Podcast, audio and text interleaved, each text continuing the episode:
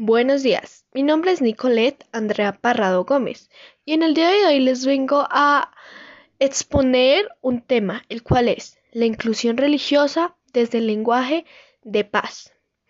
Bueno, primero, eh, la inclusión religiosa quiere decir que a pesar de todas las diversidades de creencias no debe crear un problema de exclusión ya que en diferentes países se ha evidenciado que excluyen o discriminan a la persona por tener una creencia religiosa diferente a la de ellos.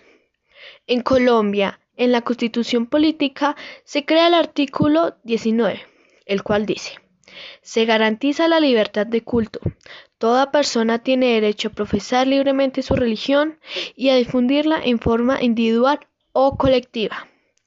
Todas las confesiones religiosas e iglesias son igualmente libres ante la ley. Bueno, la libertad de culto es un derecho integrado en la Constitución Política de 1991.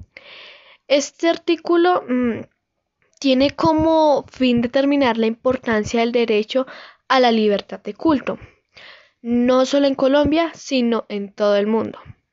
Esta es una regulación normativa que evidencia la protección del Estado frente a la práctica espiritual. La libertad de culto ha sido reconocida en el mundo por la, por la Declaración de los Derechos Humanos. Es como un principio fundamental de la persona para el desarrollo de sus derechos basados en los principios moralistas y espirituales. Las religiones en el mundo han mm, ayudado en la formación de culturas y valores. También la búsqueda de la perfección a través de los dioses para el ser humano.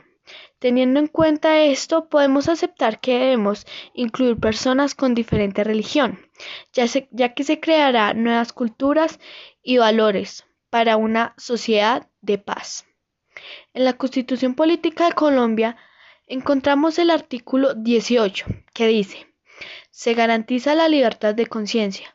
Nadie será molestado por razón de sus convicciones o creencias, ni compelido a revelarlas, ni obligado a actuar contra su conciencia.